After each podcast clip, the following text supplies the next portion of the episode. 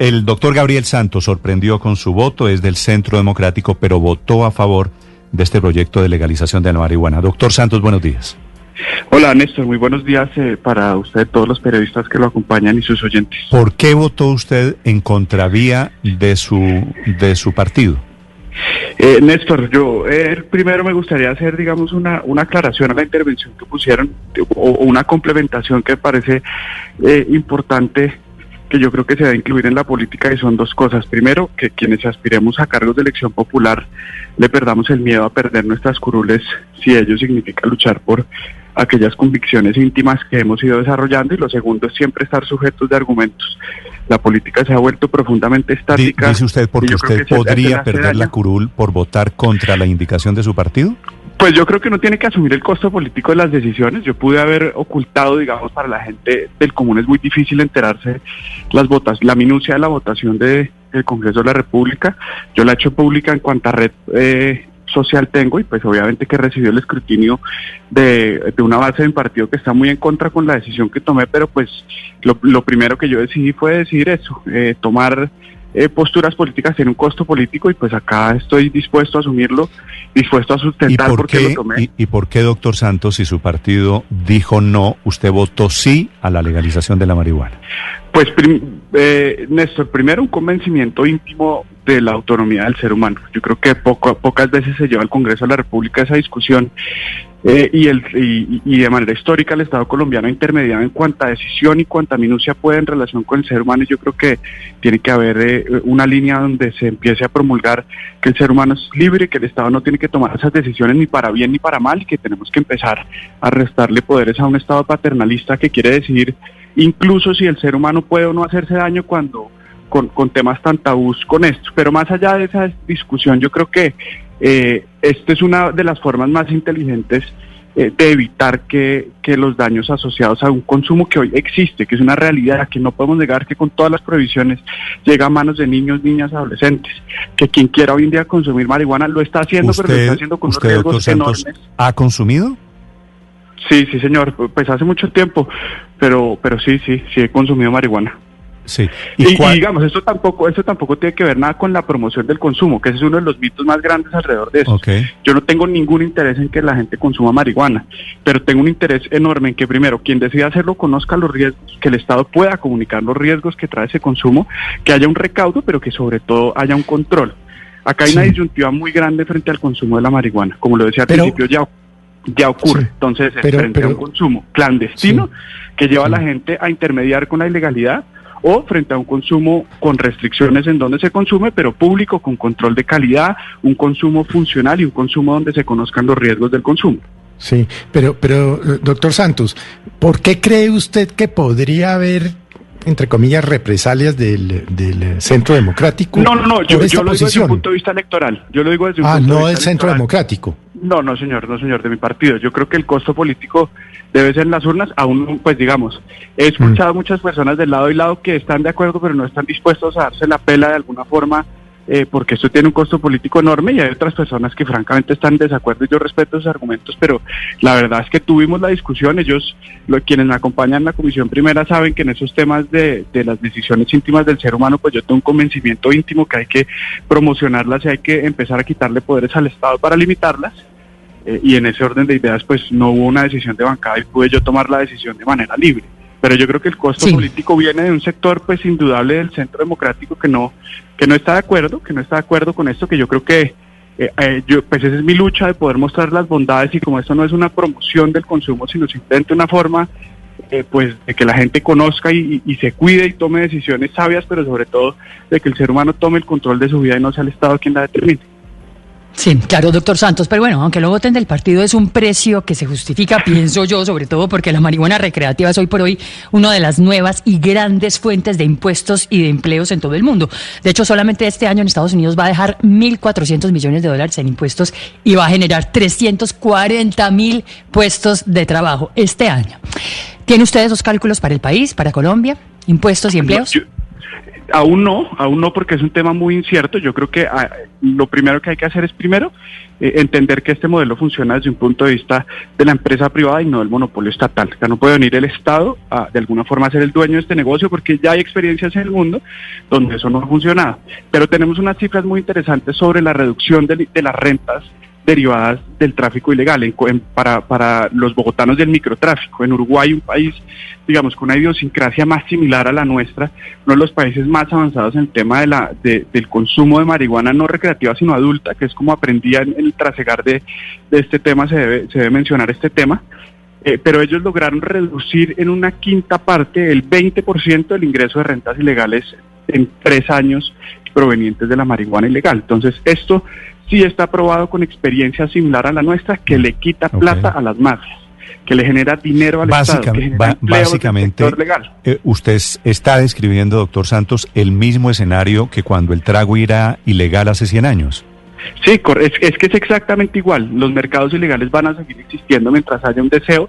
Y yo creo que acá hay un reto eh, aún más grande que con el trago y es la gente tiene en la cabeza que el consumo eh, adulto de la marihuana es problemático que una persona que se fuma un porro es absolutamente problemática y va a salir a cometer delitos, cuando está probado que es más problemático el consumo del alcohol, como ustedes lo decían al principio. Mm. Entonces hay que luchar con una cantidad de estigmas que yo creo que van a permitir que Colombia se apegue de una experiencia internacional muy amplia, muy desarrollada y que nos permita a nosotros regular un consumo que hoy existe, quitárselo a las mafias mostrarle a la gente los riesgos de que consuma para evitarlo de una manera transparente y pública y que quien no, quiera hacer lo haga con su mm. propio costo y cumpliendo la ley.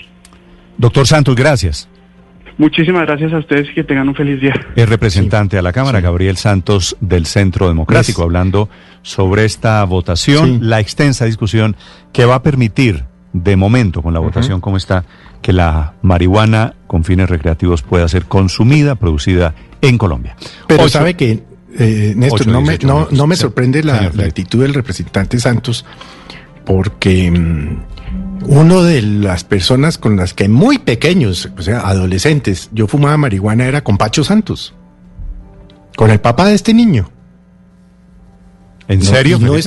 claro, y no estoy cometiendo una infidencia, entre otras cosas, porque yo lo conté en el 2002, 2003 en una columna del espectador siendo Francisco Santos vicepresidente, y él, eh, pues a raíz de eso, tuvo que contarle al, confesarle, entre comillas, al, presidente Uribe, que sí, que él había fumado marihuana y tal, y Uribe dice que se le murió de risa, le dijo, hombre, todos, por, en algún momento todos hemos cometido errores y tal, mm. pero no me sorprende eh, eh, que, que Santos, que es tan conservador en sus posiciones, esté ahora defendiendo eso. La, lo del consumo de marihuana fíjese cómo es producto de una elaboración intelectual. Como hemos crecido con el cuento de que la marihuana es ilegal, de que la marihuana hace daño, hay mucha gente que me dice, ¿cómo se le ocurre comparar la marihuana con el trago? Pues, hay cien mil estudios. Es, que, es que no es comparable. Es peor el trago que la marihuana. O sea, la gente se emborracha, Felipe, pierde el conocimiento.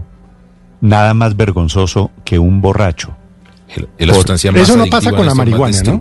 No, allá, allá voy, Felipe. Eh, por otro lado, ¿cuál es la consecuencia? Y no, y no soy consumidor de marihuana, para que no mm. me vayan a insultar. Eh, no estoy en el tampoco de la marihuana, no, estoy en el consumo, no estoy en absolutamente nada. ¿Qué hace una persona que se fuma un porro de marihuana?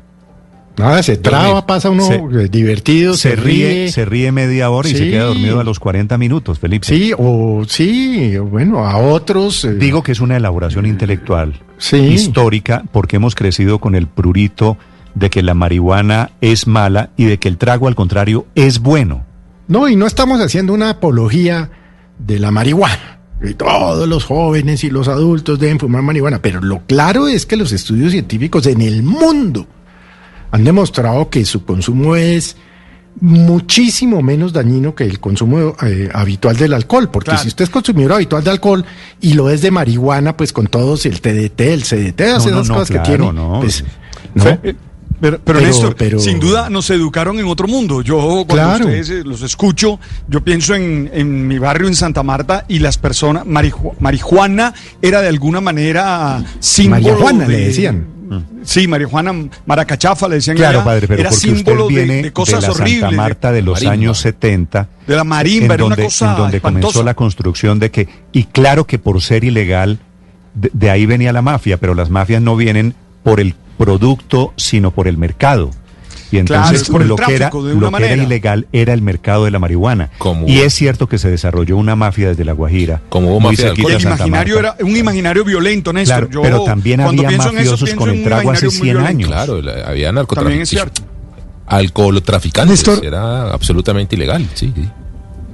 Néstor, el, el, el DANI, Departamento Administrativo Nacional de Estadística, hace una encuesta, creo que la han vuelto anual sobre el consumo de sustancias psicoactivas. Y le quiero dar el dato de la última encuesta. Mm. entre población de 12 a 65 años, contempla hombres y mujeres. 84% consume alcohol. O ha consumido alcohol, porque le preguntan, la pregunta es, ¿usted ha consumido alcohol? se lo voy a decir con un profundo respeto. Eh, por quienes toman trago, y tampoco tomo trago, Felipe, como usted lo sabe. No, me consta, usted no toma trago. Mm. Es de una profunda hipocresía de una profundísima hipocresía estar tomando trago los fines de semana y, criticar a los que meten marihuana. Y enseñar, claro, y enseñarle a los hijos a tomar trago y hacer la vida social alrededor del trago y envenenarse con el trago y después criticar la marihuana. Digamos, hmm. debería por lo menos haber un solo Además, porque si es cierto. Uno solito. El 33, Paola, claro.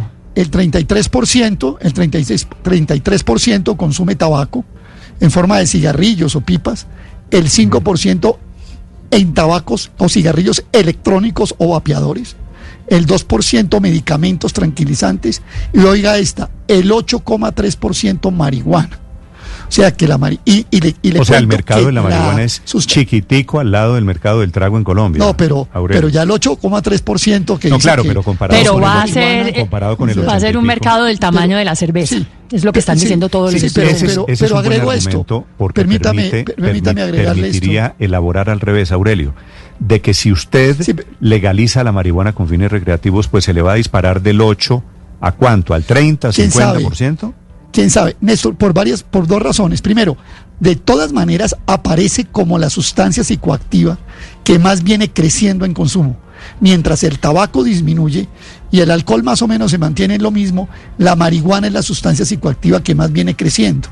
Y eh, yo diría que de pronto cuando usted la mm. legaliza, Claro, ese porcentaje puede subir por una cosa, porque cuando usted le hace la encuesta, ya terminó, Paola, cuando usted hace la encuesta, como se trata hoy, sí, ya lo confiesa, antes no, porque como era y como está castigada la dosis personal y si eso se, digamos, vuelve y se, se, normaliza, pues la gente puede contestar con toda tranquilidad que sí lo consume. O sea, estas encuestas en general para ese tipo de sustancias, marihuana, cocaína, etcétera, que son socialmente inaceptables, pero que también son sustancias psicoactivas como el tabaco y como el alcohol, para esas sustancias hay mm. un subregistro en las encuestas que podrían subir más adelante en la medida en que se legalice, por ejemplo, el tipo de, de marihuana recreacional. Sí, bueno, lo que muestran los estudios, Néstor, de hecho, es que efectivamente el consumo de alcohol reduce mucho más el volumen de materia gris y el volumen de materia blanca en el cerebro que la marihuana. Luego, por ese lado, efectivamente no hay ninguna discusión, como no la hay tampoco, Néstor, por el lado de lo que mueve, de los impuestos y de los empleos. Aunque el doctor Santos no tenía las cifras, yo tengo un estudio que hizo el exministro de Hacienda, Juan Carlos Echeverry, es que no sé si todavía es público, pero tengo unos daticos que me había alcanzado a dar y me decía, mire, esto puede generar nada más en, en impuestos un un recaudo al año que oscilaría entre el billón y los tres billones de pesos. Paola, al micrófono. Sí, claro. Bueno, entonces en este estudio, por ejemplo, se dice que si se legaliza esto de la marihuana recreativa en el país, se generarían al año impuestos por entre un billón y tres billones de pesos. Eso es un montón de plata. Pero además de eso, se generarían como mínimo 20 mil empleos directos. Claro, casi mil millones de dólares. Eso es un billetón. 20 mm. mil empleos nuevos ya como mínimo de entrada.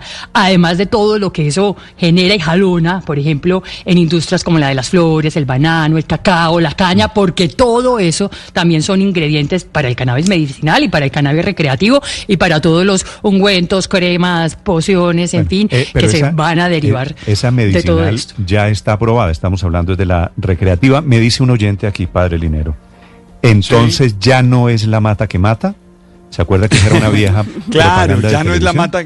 No, no, pero, eran otros momentos, era, era otra época. Yo sigo insistiendo que mi imaginario frente a la marihuana es un imaginario negativo. Es decir, es que a mí me enseñaron que los marihuaneros eran malas personas. Eso fue lo que me enseñaron de niño, cosa que después fui deconstruyendo. Pero en principio, Néstor, por mi casa todo el que metía marihuana era atracador o era mala. Es más, la mamá le decía a uno. No, no, no. Mira, cuidado, te vas a volver marihuanero. Es decir, ese es el imaginario, pero ¿Por qué no me deja?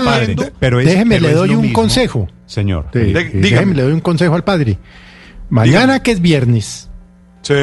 Trate de meterse un porro con los zapaticos blancos que mi mamá. No, no, no, pero, todos ustedes hablan. No, quiero no, lo lamento. pero todos hablan. Señor, no, como si fuera muy, como si fuera inocuo, padre. un momento. Felipe, Felipe, padre. Yo, yo no, pero, perdóname, padre, yo no, acepto la invitación. No es, eh, porque por eso es que mi imaginario es muy negativo frente a ella. A Luz María, es lo que, tengo que decir. Nadie está diciendo que sea inocua. El trago no es. No, porque es que no, porque por ejemplo Paola, Paola mencionó que sí, que el, trago, es peor. No es inocuo. No, pero solo para nuestros oyentes un dato importante. Todas las investigaciones se han demostrado que la marihuana consumida antes de los 20 años de edad reduce de manera importante la capacidad cognitiva y de memoria de la gente. De pronto después no, pero antes de los 20 años la marihuana sí tiene un efecto importante en la capacidad de aprendizaje de la gente. En los adolescentes es fatal la marihuana, en el porque es un cerebro todavía muy plástico, como literalmente plastilina, que está en movimiento, que está en desarrollo y que sí los impactos son. Usted piense, piense en el trago. Terribles. Piense en el trago, es exactamente no, lo mismo. Claro. no, solo quería dar esa información que, me parece importante para a la hora de valorar la gente las cosas. Usted cree la elaboración mental suya es como el trago hoy es socialmente aceptado y la marihuana es legalmente prohibida uno está bien y la otra está mal. Lo que le quiero decir es, no es un elogio de la marihuana, al revés, es una condena de los dos. Sí. ¿De acuerdo? Sí, los dos tienen unas complicaciones y cada cual es de, tiene su derecho a utilizarlo el que quiera, pero con la información para que sepa el efecto que le puede causar usar uno u otro. Néstor, yo quisiera... Ahora, nada es inocuo, ¿no? Usted se toma una gaseosa, usted se toma... Sí, uno se puede morir tomando agua, pues también, por exceso de agua, también se, ha muerto gente. Bueno, 8, 8.28, María Consuelo. No, yo quisiera compartir otra óptica, y es la óptica desde la, la administración del día a día de las ciudades, cuando hay, por un lado, una, una mm, Corte Constitucional que ya en distintas oportunidades ha dicho se puede, hay que despenalizar el consumo y el, Consejo de Estado diciendo eh, se puede portar también la dosis personal y, lo quiero decir, por ejemplo, cuando nosotros desmantelamos el Bronx, eh, Daniel y yo trabajamos juntos en esto, porque por un lado era se puede, por el libre desarrollo de la personalidad, consumir.